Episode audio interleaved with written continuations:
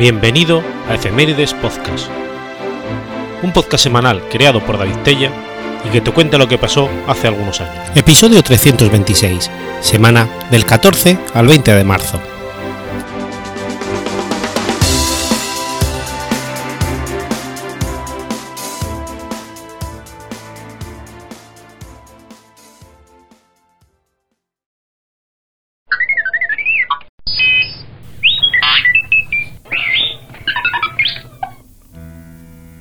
14 de marzo de 2018. Es asesinada Mariel Franco.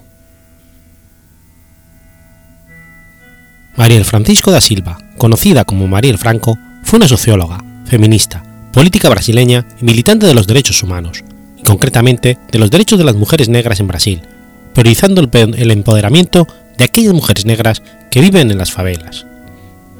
En este sentido, Mariel se definía como mujer feminista, negra e hija de la favela.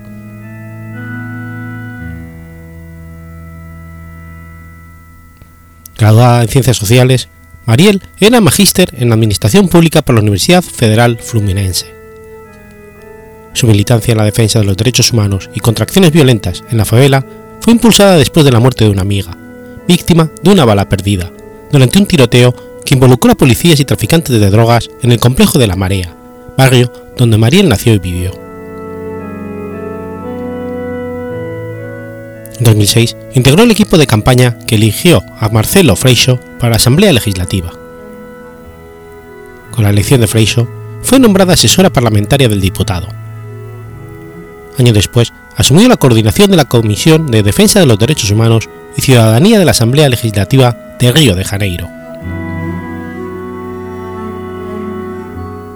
En su primera presentación electoral, en 2016, fue elegida concejal en la capital fluminense por la coalición Cambiar es Posible, formada por el PSOL y por el PCB. Obtuvo más de 46.000 votos y fue la quinta candidata más votada en la ciudad. Franco fue asesinada de cuatro tiros en la cabeza alrededor de las nueve y media del 14 de marzo de 2018. También fue asesinado Alderson Pedro Matías Gómez, conductor del vehículo en la que la concejal se encontraba. La principal línea de investigación de las autoridades competentes es que ese asesinato se trató de una ejecución, aunque no descarta otros motivos potenciales. Sin embargo, cabe resaltar que según investigaciones sobre la dirección de los tiros y sobre el hecho de haber otro coche dando posible cobertura a los tiradores, la hipótesis de un crimen premeditado se fortalece. En consonancia con Human Rights Watch, el asesinato de Franco se relacionó con la impunidad existente en Río de Janeiro y el sistema de seguridad quebrado en el Estado. Después de ser velado en el Ayuntamiento Carioca, con la presencia de miles de personas, el cuerpo de Franco fue enterrado el 15 de marzo en el cementerio de San Francisco Xavier. Un día después del fallecimiento de Mariel, alrededor de 50.000 personas se manifestaron en Río de Janeiro y otras 30.000 en Sao Paulo mientras que en la plaza de Union de Nueva York, el 16 de marzo, más de 100.000 personas se concentraron para protestar y reclamar justicia por la muerte de los referentes de los derechos humanos. El 19 de marzo de 2018, miles de personas se manifestaron contra el asesinato de Mariel en la favela de Maré, donde se crió la activista. Alrededor de 3.000 personas recorrieron el barrio, uno de los más violentos de Río de Janeiro, para pedir el esclarecimiento del asesinato de la dirigente. En agosto de 2018, Raúl Gurman, ministro de Seguridad Pública, reconoció públicamente la existencia de agentes de Estado implicados en el asesinato de Mariel. En 2021, el gobernador de Río de Janeiro, Wilson Witzel, vinculó el asesinato de Mariel a la familia del presidente de Brasil, Jair Bolsonaro. Mariel tenía una hija, Luyara Santos, que en el momento de su asesinato tenía 19 años. Desde hacía 12 mantenía una relación con la arquitecta y activista Mónica Teresa Baniso, quien tras el asesinato denunció haber sido víctima de amenazas. En agosto pidió protección a las autoridades nacionales e internacionales. Cinco meses después de ser asesinada, el 14 de agosto, la Cámara Municipal de la ciudad de Río de Janeiro aprobó cinco proyectos de ley que, que fueron impulsados por Franco. Los temas a los que se refieren son Programa Nocturno de Acogida Infantil de Criaturas cuyas personas responsables trabajan o estudian, Instauración del Día de la Mujer Negra, Campaña para la sensibilización, sensibilización sobre el acoso y la violencia sexual en espacios públicos y transporte colectivo, Dosier Mujer Carioca y cumplimiento de medidas judiciales para adolescentes en régimen abierto de libertad asistida o prestación de servicios a la comunidad.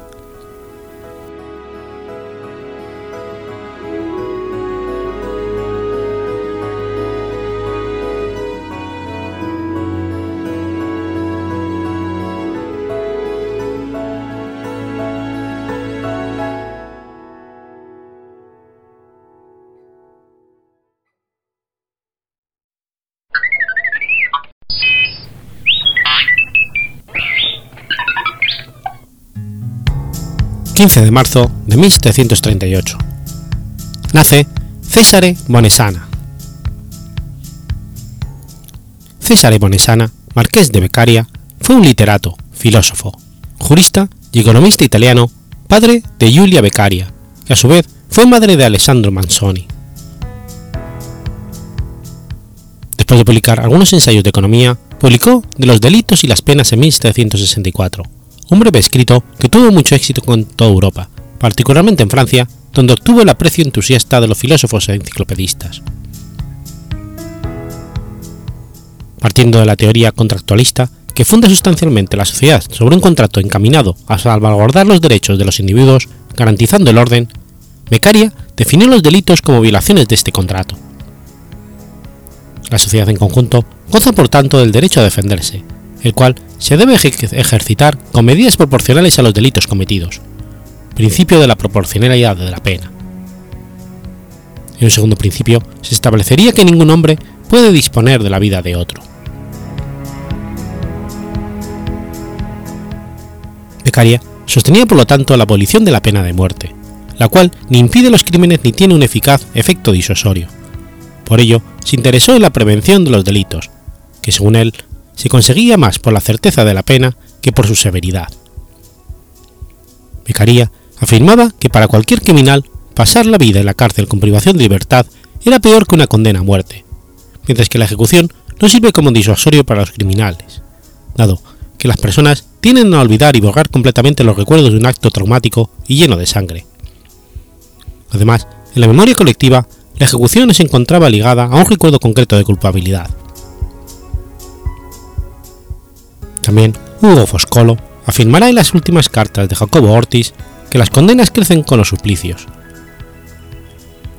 Por otro lado, Beccaria propugnaba la abolición de la pena capital pensando que ésta es una violación del principio de indisponibilidad de la vida humana y una contravección en sí misma del contrato social, que tiene por fin la protección del ciudadano y no su destrucción. Respecto al principio de proporcionalidad de las penas, Beccaria sostenía que éstas tienen un carácter preventivo, en sentido general y en sentido especial. La prevención especial es la que se dirige al delincuente que ha cometido la falta, mientras que la general se refiere al conjunto de la sociedad. Sostenía también que tanto los delitos como las penas deben ajustarse al principio de legalidad, anticipando la formación definitiva de este principio por parte de Feuerbach. Beccaria retoma el principio del valor educativo de la condena según una idea típica italiana iniciada por Tommaso Campanella, el cual había sufrido personalmente en la cárcel. Descubre que como la pequeña delincuencia encuentra alojamiento y comida asegurada en la cárcel, se afana por cometer crímenes con tal de entrar. Por lo tanto, como es la duración de la condena y no la intensidad lo que le impulsa a no cometer crímenes, lo que conviene es tener la certeza de la condena y que ésta sea extensa en el tiempo si bien Beccaria es contrario a la pena de muerte, la justifica solo por dos motivos.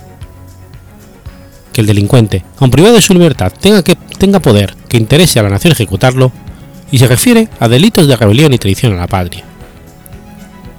O que la ejecución del delincuente fuese el verdadero y único freno, y contuviera a otros y los separase de cometer delitos. Otras medidas planteadas por Beccaria para la reforma del derecho penal del antiguo régimen fueron la abolición del tormento y la limitación del, del arbitrio judicial. El tormento público, como procedimiento de prueba o como castigo, fue ampliamente usado durante el antiguo régimen y en parte de la obra de Beccaria es una reacción ante los suplicios y ejecuciones públicas de la época. La limitación del arbitrio judicial se explica desde el principio de separación de los poderes y la necesidad de aplicar penas prontas y seguras. Cesare Beccaria fue uno de los más importantes inspiradores del movimiento de reforma del antiguo derecho penal continental, un derecho caracterizado en toda Europa por su extrema crueldad, arbitrariedad y su falta de racionalidad. Es también un pilar imprescindible para la comprensión de la vasta reforma ilustrada del siglo XVIII, inspirada en las ideas de la autonomía, emancipación y lucha contra el despotismo.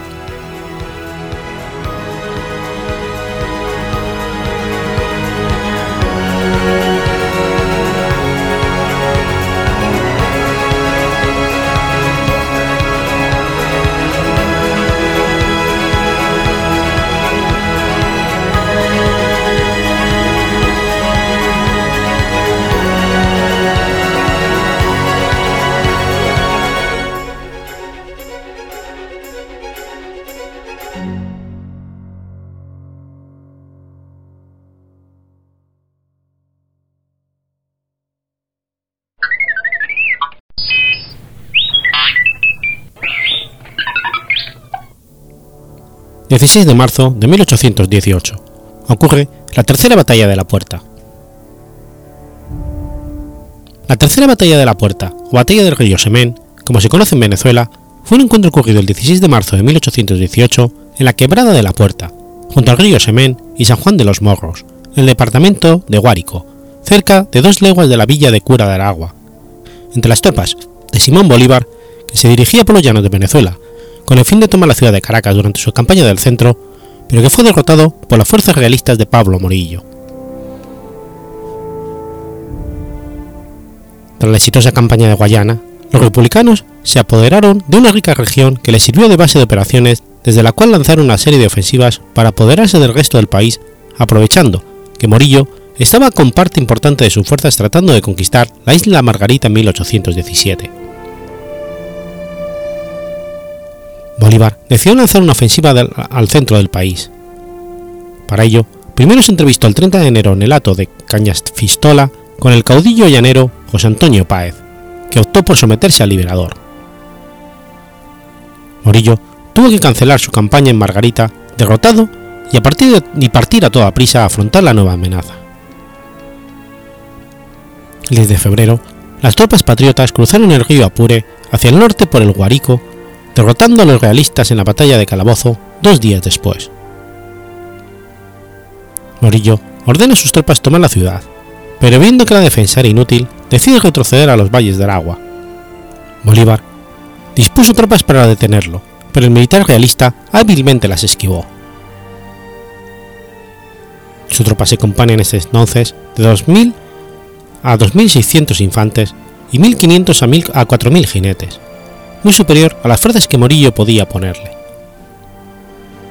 En dichos valles fue que Morillo decidió detener a Bolívar para evitar que tomase Caracas.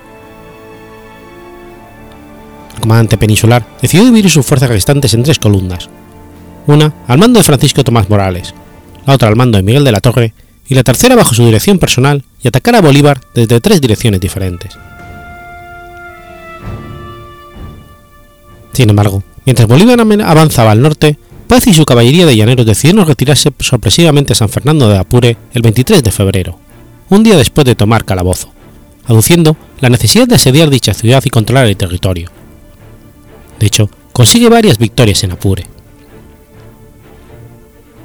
El 11 de marzo, Bolívar llega a Villa del Cura y cinco días después, cuando marchaba a Boca Chica, para las 2 de la madrugada se entera de que Francisco Tomás Morales, al mando de la caballería realista, se le acercaba con intención de atacarlo, salvador del desgaste sufrido por las filas republicanas en su marcha. En esos momentos, el libertador, viendo que era imposible evitar la batalla y sus tropas quedaban agotadas, se refugió en la quebrada de la puerta, bañada por el río Semen. El campo de batalla con poca diferencia es el mismo, en donde el caudillo Bobes venció en dos ocasiones anteriores. Se llama la puerta porque es una depresión de la serranía y cuyo fondo corre el río Guárico, y pasa también el camino que va desde los valles hacia los llanos. Sobre un pequeño llano que cruza un arroyo denominado el Semen, tributario del río Guárico, se libró la batalla. El Guárico transcurre de noreste a sudeste, en las faldas de las serranías del que forma parte del accidente denominado Morro de San Juan. El camino se bifurca en dos barrancos del Morro de San Juan, el occidental llamado Quebrada Seca y el oriental donde pasa el arroyo Semen. En dirección este, respecto del arroyo, entre los dos barrancos hay una pequeña llanura cortada con zanjas labradas y limitada por colinas en sus márgenes. El camino oriental queda cerrado al sur por el pueblo San Juan de los Morros. La batalla se desarrolla con una primera fase que culmina en torno al mediodía, cuando desde el amanecer se enfrentan las fuerzas de Francisco Tomás Morales, compuesto por mil infantes y 500 jinetes, que formando la, vanguardia tienen que retroceder por el camino oriental combatiendo frente a 3.500 soldados republicanos. Tras tres horas de batalla, llega la columna de 1.500 realistas, infantes principalmente de Morillo, y este se lanza a la cabeza de sus tropas en un feroz contraataque contra Quebrada Seca, durante el cual es herido por un lanzazo, y rompe la línea republicana poniendo en fuga y disolviendo al resto de las unidades combatientes enemigas. Miguel de la Torre asume el mando transitorio del ejército por la baja de su comandante jefe. Pablo Morillo herido no se aprovecha de hacer alarde de la confianza de sus milicias del país y es trasladado embarcado en camillas por 30 leales americanos, soldados del batallón de Pardos de Valencia, hacia dicha ciudad. Antes de ser retirado del campo, Morillo da la famosa orden a sus comandantes que otros atribuyen a la humanidad del brigadier Ramón Correa, contrario a la guerra, a muerte y otros de la gravedad de las herillas de Morillo. Sálvense los prisioneros y respétense sus vidas. Pablo Morillo consigue de esta forma una victoria decisiva que le permite conservar la capital de la Capitanía de Venezuela, Caracas. Pablo Morillo desbarata el esfuerzo último de la campaña del centro de Bolívar al destruir el ejército independentista que se dirigía a Caracas. Morillo consigue recuperarse en el mes de mayo de sus heridas y es nombrado con el título nobiliario de Marqués de la Puerta, que agrega a su título de Conde de Cartagena.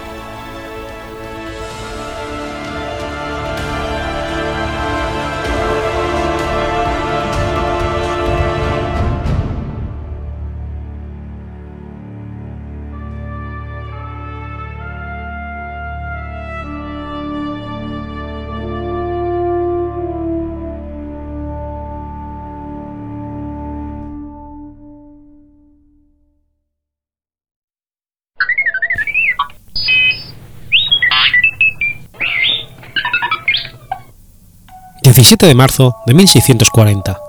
Muere Philip Massinger. Philip Massinger fue un dramaturgo inglés. Sus obras, de muy buenas tramas que incluyen Nuevo modo de pagar antiguas deudas, de City Madden y de Roman Actor, que destacan por su sátira y realismo, así como por tratar temas sociales y políticos.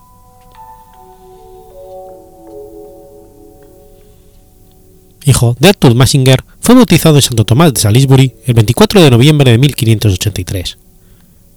Aparentemente pertenecía a una vieja familia de Salisbury, pues el nombre aparece en los registros de esta ciudad ya en el año 1415. Es descrito al matricularse en St. Alban Hall como hijo de un caballero. Su padre, que también se educó allí, era miembro del Parlamento y adscrito a la casa de Henry Herbert, segundo conde de Pembroke. El tercer conde de Pembroke, William Herbert, cuyo nombre ha sido relacionado con los sonetos de Shakespeare, le sucedió en el título en 1601. Se ha sugerido que apoyó a Massinger en Oxford, pero ninguno de los prefacios de Massinger lo menciona, lo que indica lo contrario.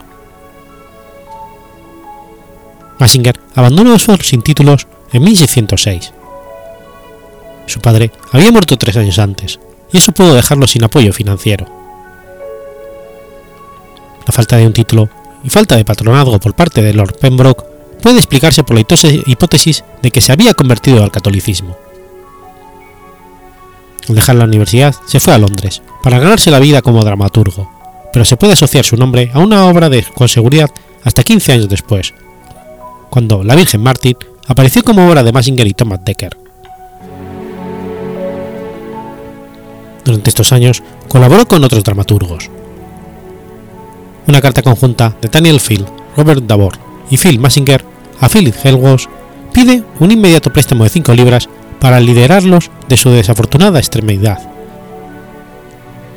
Tras la muerte de Philip Helgos en 1616, Massinger y Fletcher empezaron a escribir para la compañía de Kingsmen. Entre 1623 y 26, Massinger produjo obras solo para la compañía de los Lady Elizabeth Men's, entonces interpretando en el Teatro Company tres piezas, The Parliament of Love, The Bodman y The Renegado.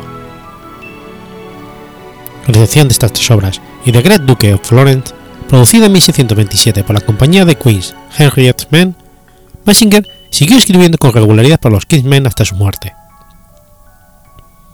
El tono de las dedicatorias de sus obras posteriores acreditan su continua pobreza. En el prefacio de Maid of Honor escribió dirigiéndose a Francis Fulbrake y Sir Thomas Blanche. Hasta ahora no he sido subsistido, sino que he sido apoyado por vuestras frecuentes cortesías y favores. El prólogo a The Guardian se refiere a dos obras fracasadas y dos años de silencio, cuando el autor temía haber perdido el favor popular. Es probable que esta ruptura con su producción se debiera a su libre manejo de asuntos políticos. En 1631, Sir Henry Herbert, el maestro de ceremonias, rechazó otorgar licencia a una obra sin nombre de Massinger debido a asuntos peligrosos como la deposición de Sebastián, rey de Portugal, que se calculaba podía poner en peligro las buenas relaciones entre Inglaterra y España. Hay pocas dudas de que sea la misma obra que Belief of Your List en la que cambia tiempo y espacio, con Antíoco en lugar de Sebastián, y Roma en vez de España. En el prólogo, Massinger irónicamente se disculpa por su ignorancia de la historia, y que no será muy adecuado si su obra se acerca a un cercano y triste ejemplo. El obvio, cercano y triste ejemplo de un príncipe vagabundo no puede ser otro que el cuñado de Carlos I, el lector palatino. Una alusión al mismo tema puede encontrarse de Maid of Nord. En otra obra de Massinger no conservada, se dice que Carlos I tachó un fragmento, puesto en la boca de don Pedro, rey de España, como demasiado insolente. Parece que el poeta se adhirió fuertemente a la política de su patrón, Phil Herbert, cuarto conde de Pembroke, que tendía a la democracia y que fue enemigo personal del duque de Buckingham. En The Botman, que trata de la historia de Timelón, Buckingham es satirizado por Cisco. El servilismo hacia la corona que muestran las obras de Beaumont y Fletcher reflejan el ambiente de la corte del Jacobo I. La actitud de los seres o heroínas de Massinger hacia los reyes es muy diferente. Los comentarios de Camiola sobre las limitaciones de las prerrogativas reales difícilmente se hubieran aceptado en otra corte. Massinger murió repentinamente en su casa cerca del Globe Theatre y fue enterrado en el cementerio de San Sebor, Southwark, el 18 de marzo de 1640 en la anotación de los registros parroquiales es descrito como un extraño que, sin embargo, solo implica que era parroquiano de otra parroquia diferente.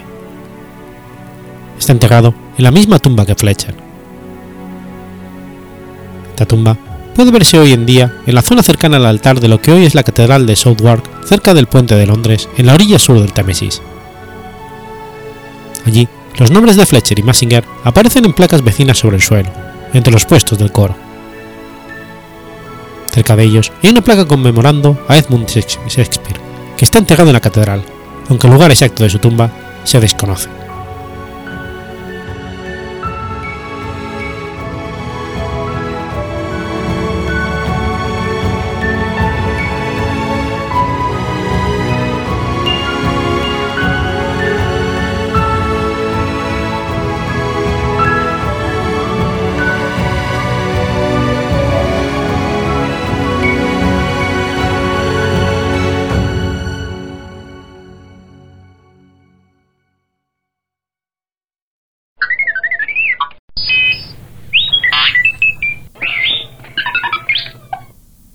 18 de marzo de 1888. Nace Carmen Barradas. María del Carmen Pérez Jiménez, conocida como Carmen Barradas, fue una de las mayores pianistas y compositoras uruguayas. El 18 de marzo de 1888 nació María del Carmen Pérez Jiménez, en la calle Damián 284. Fue la hija mayor del matrimonio de Antonio Pérez Barradas, pintor, decorador de paredes, y Santos Jiménez Rojas, ambos españoles residentes en Montevideo. Fue la hermana mayor del pintor Rafael Barradas y Antonio, poeta cuyo seudónimo literario fue Antonio de Ignacios. Tempranamente, en 1893, se manifiesta su inclinación musical. Fue un año después que es escuchada por el maestro Antonio Frank, que se ofrece a los padres para darle clases de solfeo. En 1898 muere su padre, Antonio Pérez Barradas, por lo que surgen grandes problemas económicos que obligan a suspender las clases de solfeo con Frank. Gracias a la generosidad de una de las amigas de su madre, comienza el estudio de piano con las profesoras Albina Miraldi de Ravieni y Nicomedes Pelufo de Santini. En 1904, a instancia del profesor Marín López, obtiene una beca de estudios en el Conservatorio de La Lira para continuar estudiando piano. En 1906 es el año probable de su primera composición, Ilusión de artista. 14 de abril de 1915, Rafael Barradas, ya en España, contrae matrimonio con Simona Lainez en el Santo Templo Metropolitano Basílica del Pilar de Zaragoza. El 2 de mayo, Carmen Barradas obtiene el título de profesora de piano con la profesora Aurora Pablo en el Conservatorio del Uruguay, dirigido por Vicente Pablo. Ese mismo año, el 2 de octubre, parte por Europa con destino a Barcelona en el vapor Reina Victoria Eugenia. Viaja toda la familia al encuentro de Rafael. Lo hacen como españoles y en la calidad de jornaleros de a bordo, en un camarote de tercera clase. En ese año es presentada por Joaquín Torres García a la familia de Cipriano Montolín, donde da a conocer sus miniaturas. Durante 1919 vive una época de ensayos y un año después comienza una nueva etapa en su carrera compositiva.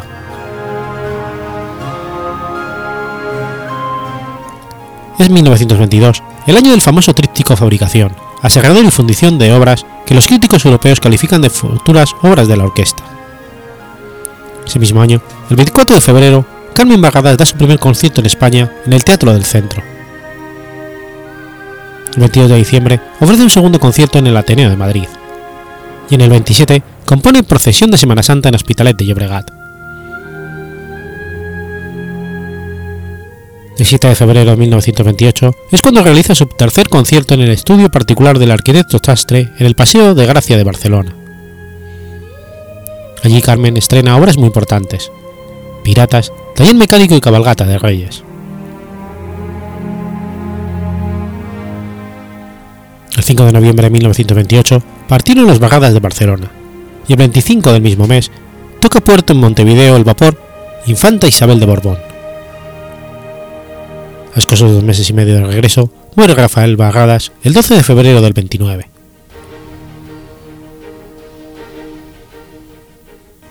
El Montevideo renovador de la década de los 20 no contó con Rafael y Carmen para darle forma, pero también es cierto que tanto Rafael como Carmen generaron una notoria resistencia en los núcleos de sus respectivas artes. Fueron sus amigos escritores, poetas y filósofos, más que pintores y músicos. Se mantuvieron particularmente alejados de aquellos artistas pertenecientes al oficialismo. En marzo de 1929, a pocos días de la muerte de su hermano, Carmen Barradas ingresa al Instituto Normal como profesora de canto. 4 de octubre de 1930 se realiza en el Ateneo de Montevideo la exposición Barradas, con motivo del año del centenario de la Jura de la Constitución. Carmen Barradas conoce a Baltasar Brum, expresidente de la República, quien preside este homenaje. Carmen Barradas funda su propia coral con alumnas del Instituto Normal. También en 1930, la editorial de partituras del compositor Raimundo Marotti publica tres canciones infantiles de Carmen Barradas. En 1933 compone Oraciones Santos Vega, que dedica a su padre Antonio, a su hermano Rafael y al escritor José Pedro Bellán.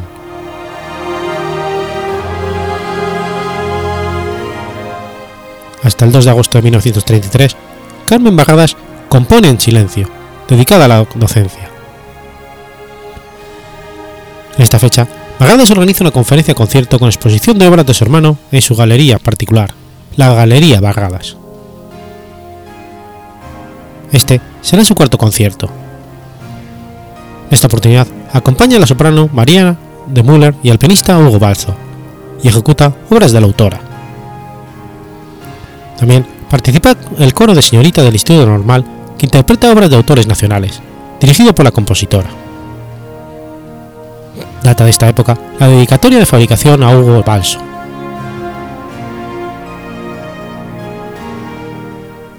El 9 de noviembre de 1933 se realiza el quinto concierto de Carmen Barradas en el Ateneo de Montevideo. La soprano María Binet de Mulet, a través de su institución Arte Cultural Popular, organiza un homenaje a Carmen Barradas, finalizando este acto con la participación al piano de la compositora.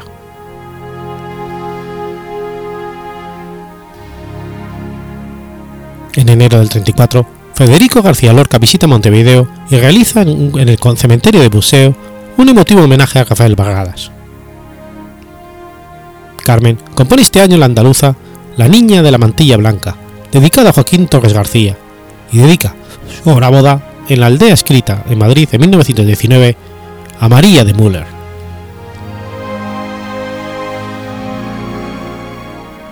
14 de enero del 35 se presenta el concurso de remuneraciones artísticas organizado por el entonces Ministerio de Instrucción Pública y Previsión Social con las obras La Niña de la Mantilla Blanca y La Aurora de la Granamada. Sus obras no son seleccionadas. En 1937, Hugo Balzo toca fabricación en la Sala Playet de París. En el 39, Carmen Barradas publica la partitura de fabricación en Montevideo y en marzo de ese año, Pablo Neruda visita la Galería Barradas, en un encuentro con poetas uruguayos entre los que se encontraban Gesualdo Sosa y Roberto Ibáñez.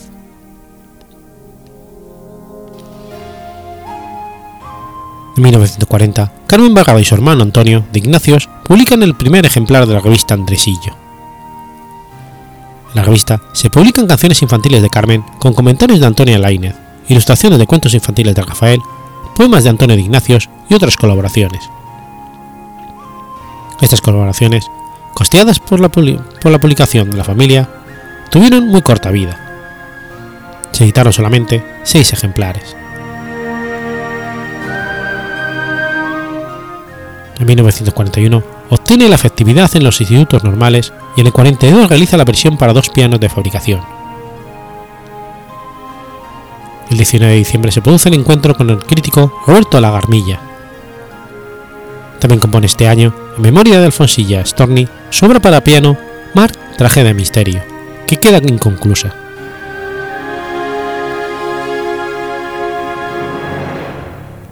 El 22 de noviembre del 45 se efectúa el primer recital de obras de Carmen Barradas a cargo de Nefer Kroger en la Biblioteca Artigas de Colón.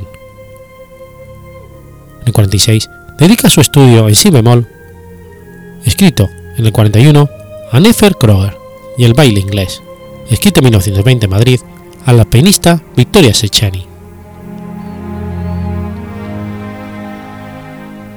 En 1948 la sacuden dos grandes pérdidas. El 24 de agosto muere Antonia Laine de Sicardi, cuñada de Rafael. Y el 31 de agosto, en su domicilio en la calle, municipio 1621, fallece doña Santos Jiménez de Pérez Barradas, madre de los artistas. En 1952 se acoge a la jubilación. También es el año en que Carmen escribe su última obra, el estudio rítmico en mi bemol menor. El 5 de febrero de 1963 fallece su hermano Antonio de Ignacios y el 12 de mayo Carmen Barradas. Es enterrada en el panteón de la familia Picardo, en el cementerio central.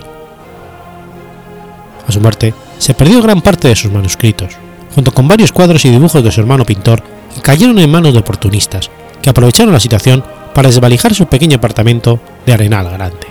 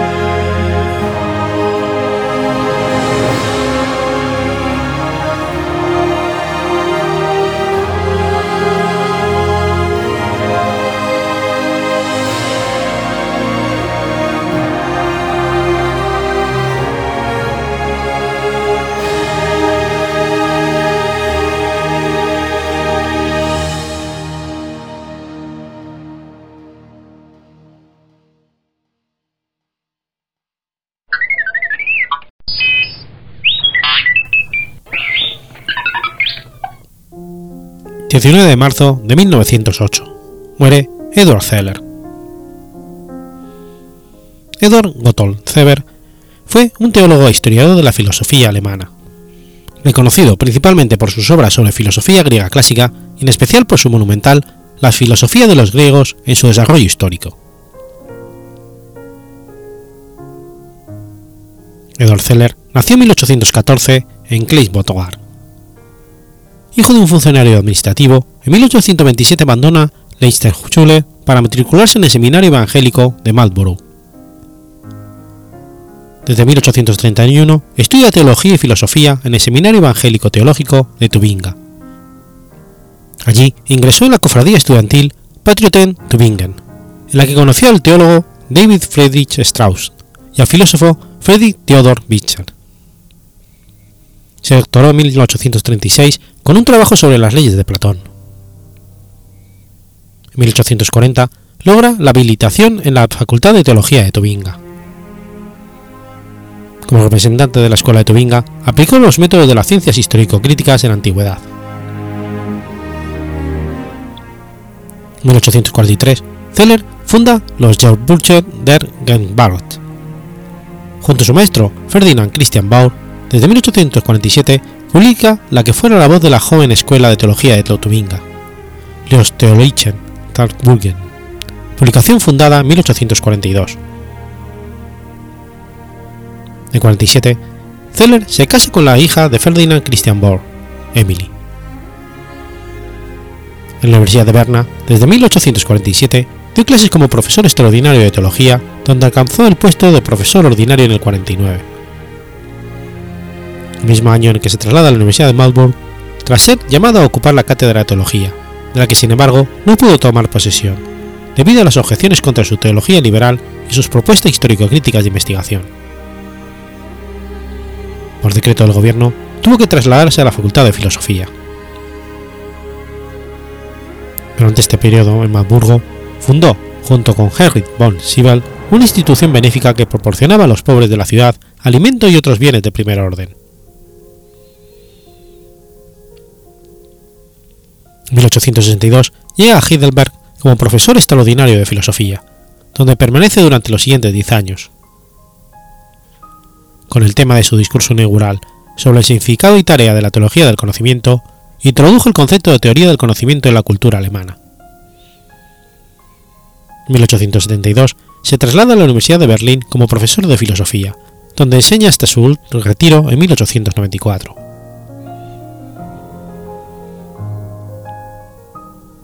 Fue admitido en la Academia Prusiana de las Ciencias en 1872. Al año siguiente se le nombra miembro honorífico de la Academia de las Ciencias de Baviera. En el 77 le fue concedida la orden por le Maritime für Wissenschaft und Kunsten. También en este año, su escrito Die Sage von Petrus als Rutzen Bismarck sufrió la condena e inclusión en el índice de libros prohibidos de la Iglesia Católica su discípulo Ludwig Stein, fundió en 1888 la hasta hoy publicada y ampliamente reconocida revista científica Archiv für die Geschichte der Philosophie. Zeller recibió el máximo reconocimiento no solo por parte de los filósofos y sociedades eruditas de todo el mundo, sino también del emperador y el pueblo alemán.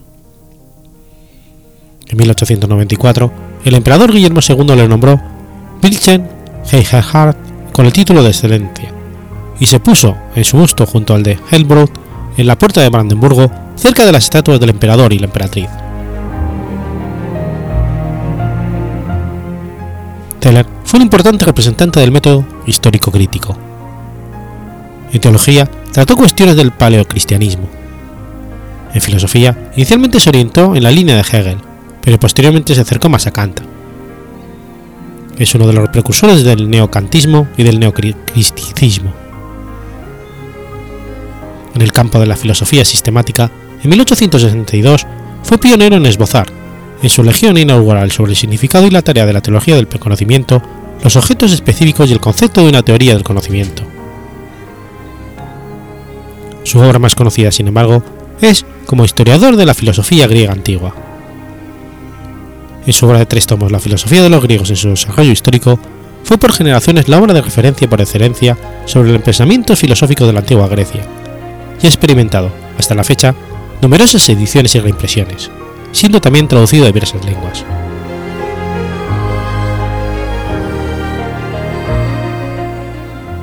Los méritos de Zeller como pensador original son sin embargo eclipsados por sus espléndidos servicios de la historia de la filosofía. Su Philosophie der Grinchan es un noble documento de sólida enseñanza instilada en una natural sagacidad. Esta extraordinaria y rica obra comprensiva fue la primera en tratar la historia de la filosofía griega con precisión metodológica. Publicada originalmente en tres partes, entre 1844 y el 52, fue objeto de constantes ampliaciones, revisiones y actualizaciones por parte de Zeller hasta el final de sus días. La concepción de Zeller de la historia del pensamiento griego estuvo en un comienzo fuertemente influenciada por la filosofía dialéctica de Hegel. En algunos círculos se le reprocha poner demasiada atención en el concepto y explicar demasiado mediante la antítesis hegeliana de lo subjetivo y lo objetivo. Algunos críticos mantienen que Zeller no prestó bastante atención a la presunta relación íntima entre pensamiento y vida nacional, ni a las idiosincrasias de los pensadores.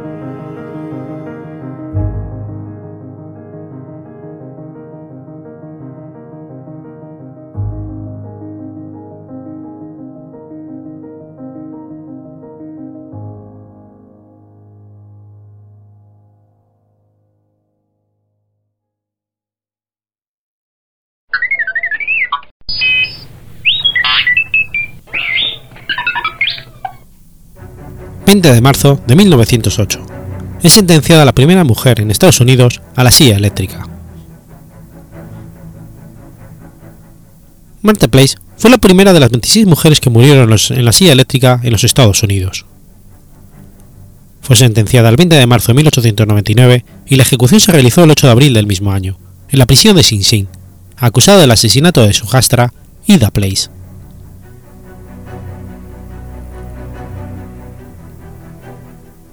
Martha Place nació con el nombre de Martha Mattie Garretson el 18 de septiembre de 1849 en Nueva Jersey. Martha Place fue golpeada por un trineo a los 23 años.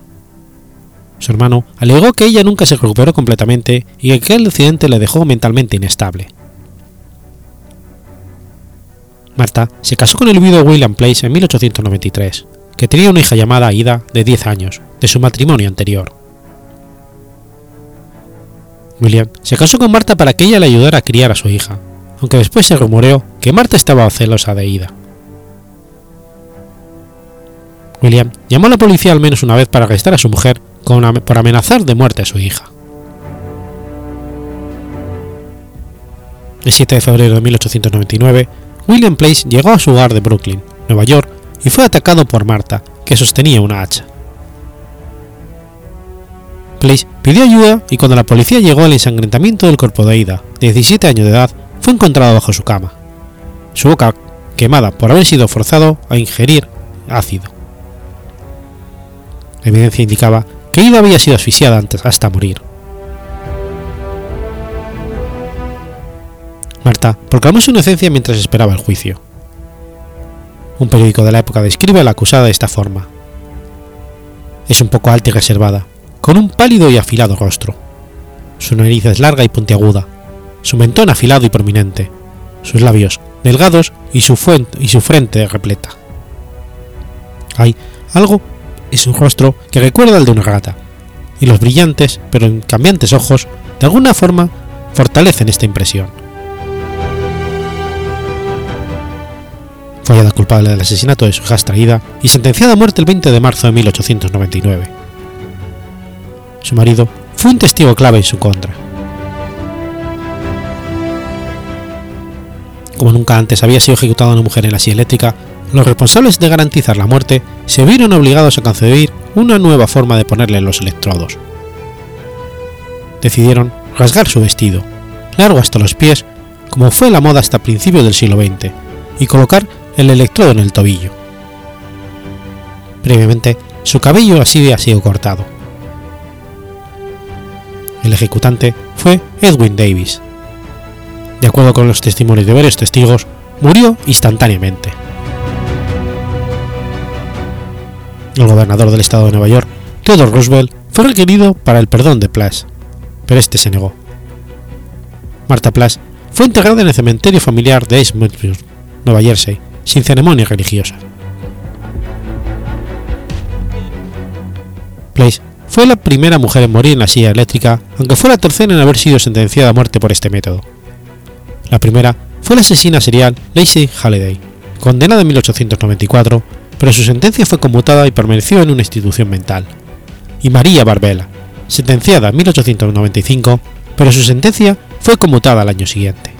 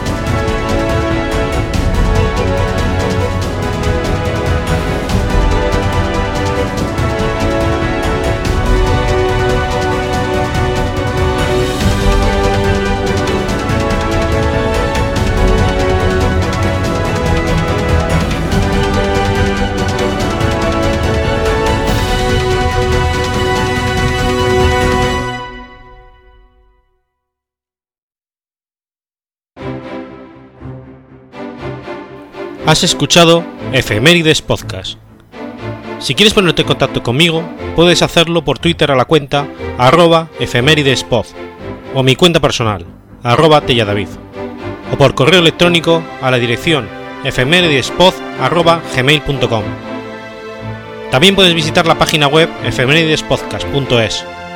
Y recuerda que puedes suscribirte por iTunes y por iBox, y tienes un episodio nuevo cada lunes.